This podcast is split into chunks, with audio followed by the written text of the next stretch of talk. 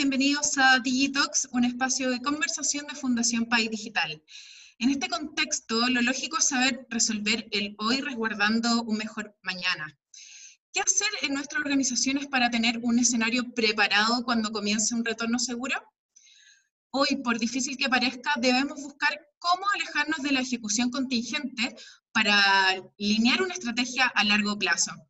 Una nueva adaptada a los cambios que vivimos, identificando lo que queda en esta transformación y qué decisiones de las que tomamos hoy están impactando a nuestro futuro. Para conversar sobre esto, hoy nos encontramos con Macarena Navarrete, Country Managing Partner de EY Chile. Bienvenida Macarena, ¿cómo estás? Hola María José, muchas gracias por la invitación. Gracias a ti y a País Digital por la oportunidad de conversar hoy día. Bienvenida a este espacio. Vamos a empezar un poco a hablar sobre la resiliencia y qué hacer hoy para dibujar el mañana. Em, comenzando nuestra, nuestras preguntas, ¿qué debemos hacer eh, para tomar decisiones que apoyen nuestro negocio a largo plazo? A ver, yo creo que una de las cosas que podemos hacer es partir aprendiendo de la experiencia que hemos vivido.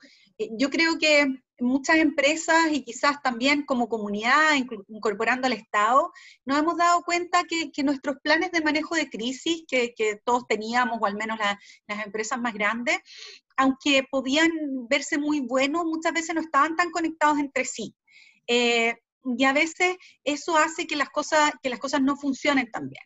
Entonces yo creo que los planes de crisis y los planes de contingencia tenemos que aprender de eso y que ahora los planes de las líneas de negocio, los planes eh, en tecnología, los planes de recursos humanos estén conectados entre sí, de modo que todos los planes de crisis y de contingencia sean funcionales eh, operando al mismo tiempo.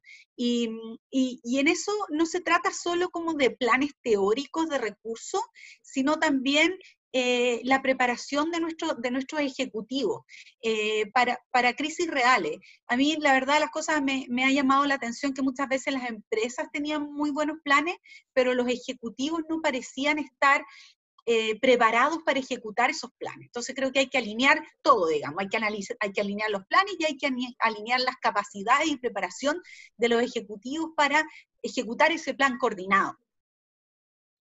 Tú hablabas de, de que necesario no solo lo técnico, sino que de recursos. Cuando hablamos de recursos, ¿cuál es el rol del directorio y del museo en esta visión de, largo aliento? A ver, eh, yo creo que eh, operan, operan un poco diferente por sus roles, porque el directorio eh, debiera estar muy encima de esto, pero también debió el directorio haber operado en, una época anterior. El directorio hace algo que es muy importante, que fijar la estrategia a largo plazo de una compañía y también haber hecho idealmente el trabajo de liderar o establecer eh, la misión, el propósito, los valores de una compañía. Entonces, en momentos como estos, en que todo es disrupción y en que hay que hacer todo nuevo y en que, en que parece más incierto el futuro, para poder eh, distinguir, discernir cuál es la estrategia correcta entre unas y otras, es muy útil poder volver a eso, volver a eh, está de acuerdo esto con nuestros principios, está de, acuerdo esto con nuestros valores, porque eso permite un proceso más rápido de toma de decisiones. Y, ahí ahora voy al CEO. El, CEO, eh, si trabaja en una empresa en que está claro eso, debiera poder tener claro cuál es el marco en que se mueve el marco en que se mueve, el marco de lo que permite su propósito, el marco de lo que permite los valores de la compañía, el marco de lo que permite su código de conducta, siempre con línea a seguir la estrategia en el largo plazo, pero pudiendo tomar eh, pudiendo tomar em, resoluciones muy rápidas considerando las la circunstancias que estamos viviendo. Siempre, obviamente, considerando la seguridad y el bienestar de las personas en primer lugar. Bueno, que creo que es lo que debiera hacer si uno tuviera cierto, eh, unos valores y un código de conducta, de conducta apropiado y después tratar de no, eh, de no eh, salir del camino y el curso estratégico que puede tener que adaptarse en situaciones como esta. Macarena, ¿y qué consejos darías tú para conseguir finalmente esta reflexión? ¿Algún tipo de modelo que tal, tal vez tengan en EY? En Iguay ocupamos el, modelo que yo creo que es relativamente intuitivo, de, eh, sobrevivir, de, responder eh, y posteriormente de resurgir. Esto significa que uno tiene que generar y asignar recursos eh, en forma rápida, ágil y eficiente. ¿Y, esto para qué? Para mantener el bienestar de las personas, la seguridad de las personas, mantener los equipos motivados, estar en contacto con los clientes y mantener la caja. Si uno no logra tener la caja, tener a los equipos motivados y mantener la relación con los clientes, no vamos a llegar al segundo. Entonces, eso es lo primero. Lo primero es sobrevivir y en una empresa eso es sobrevivir, las tres, los tres puntos básicos. Pero después hay que operar en tiempos de crisis. Y la, por, por más lamentable que sea, digamos, ya llevamos al menos tres meses en esto y parece ser que vamos a durar quizás otros tres más o quién sabe si más. Y mm. frente a eso, eh, la pregunta es, bueno, ¿cómo operamos? ¿Cómo respondemos al mercado, a nuestros clientes, a los stakeholders en este tiempo? Entonces acá hay que pensar algo totalmente distinto, cómo adaptamos nuestro, nuestra propuesta de valor, nuestro modelo de negocio, ¿tiene sentido lo que estamos haciendo en este tiempo? ¿Ofrecemos algo que sea valioso? ¿Cómo, si tenemos eso que es valioso, si tenemos ese modelo que la gente quiere comprar, cómo se lo hacemos llegar? ¿Cuál es nuestra cadena de suministro? ¿Cómo nos financiamos? Eh, cómo, cómo, repensamos los productos, servicios que estamos entregando, los canales, los modelos. O sea, realmente eh, cuando uno está en ese momento hay que casi pensar que esto va a durar para siempre, resignarse y pensar, y un poco hacer este modelo, pero sin dejar de planificar el resurgir, porque va a llegar el día que esta crisis se va a acabar, y ahí vamos a tener un tema, que van a haber empresas que van a salir fortalecidas, y van a haber empresas que habiéndolo hecho excelente en tiempos de pandemia, no van a resurgir bien. Entonces, cómo particularmente si sobreviviste bien, particularmente si estás operando bien, no quedarse contento con eso y preguntarse, ok, cuando termine esto, ¿cómo voy a hacer mi salida de esto? ¿Cómo voy a evitar que este proceso me, haga perder, competencias que necesito después? Eh, ¿Cómo me voy a adaptar? ¿Qué es de esto lo que va a quedar? ¿Qué va a volver de lo que había antes? ¿Qué no va a volver nunca? Esas son preguntas, eh, en el fondo son las preguntas más difíciles, ¿cierto? Las preguntas de cómo se va a mover el mundo, cómo va a ser el mundo después. Y es de alguna manera una apuesta que uno tiene que hacer entre, entre el ayer, el hoy y, un mañana que uno, que uno no conoce. Importante lo que mencionabas sobre, sobre el modelo de sobrevivir, eh, responder y resurgir. Frente a eso, eh, me gustaría consultarte, eh, ¿cómo resistimos en el mundo de hoy con foco hacia el futuro? No es fácil porque, porque en una situación como la de hoy, que es, eh, que es inesperada, no hay mucho que copiar, ¿cierto? Hay algunas empresas que tenemos, por ejemplo, la suerte de ser multinacionales, que tenemos eh, empresas hermanas en, Asia y sabemos, digamos, que les resultó mejor. Pero así toda la anticipación que te pueden dar y las diferencias culturales son, son eh, hacen, digamos, que todo sea muy incierto. Entonces, acá realmente hay que transformarse en, en emprendedores, estar dispuesto a innovar, estar dispuesto a probar cosas nuevas, estar dispuesto a modificar lo que hacemos normalmente y reinventarnos, hacerlo de antes de manera nueva, hacer cosas completamente nuevas. Eh, necesitamos tener los ojos abiertos, necesitamos ser muy críticos, eh, necesitamos poder ver oportunidades donde otros ven riesgo, tomar riesgos calculados. Acá, para, para, para, operar bien en un mundo como este, creo que hay que tener una, una inclinación a ser una empresa eh, que perdona. Eh, obviamente que acá hay que tratar de, eh, tratar de evitar, digamos, las, las, disrupciones, las repercusiones, particularmente todo lo que tiene que saber, saber todo lo que tiene que ver con, con ciberseguridad. Pero hay que entender que se van a producir disrupciones fundamentales. Entonces, hay que entender que vamos a tener que hacer cosas que no hacíamos antes y que no se pueden copiar las, eh, las, soluciones probadas.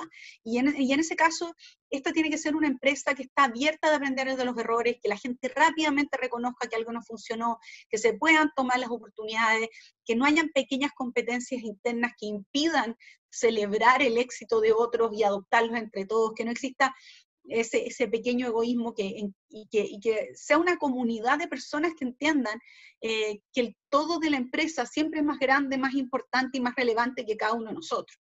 Creo que por ahí, digamos, eh, va, eh, va, la solución y siempre previendo cosas complejas, como, como que en este tiempo en ningún momento nos podemos olvidar de que necesitamos una proyección de caja detallada, de que tenemos que llevar nuestra proyección de caja, digamos, a nivel de, a nivel de estrés límite, porque no podemos darnos después cuenta eh, que no fuimos suficientemente, eh, suficientemente pesimistas.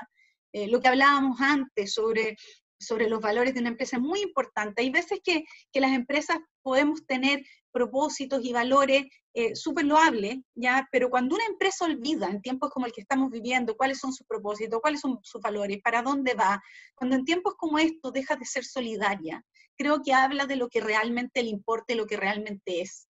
Entonces este es ese momento y, y creo que acá las empresas que tengan mucha diversidad, que hayan logrado mucha diversidad, que hayan logrado horizontalidad en las relaciones, les va a ser mucho más fácil lidiar con esto, porque necesitamos tener equipos multidisciplinarios que prevean distintos riesgos, necesitamos que la gente de la administración de la empresa, eh, la gente que opera en el día a día, sea capaz y tenga digamos, la cercanía para levantar los riesgos a la, capa ejecutiva. Necesitamos que esas interacciones se demoren poco tiempo.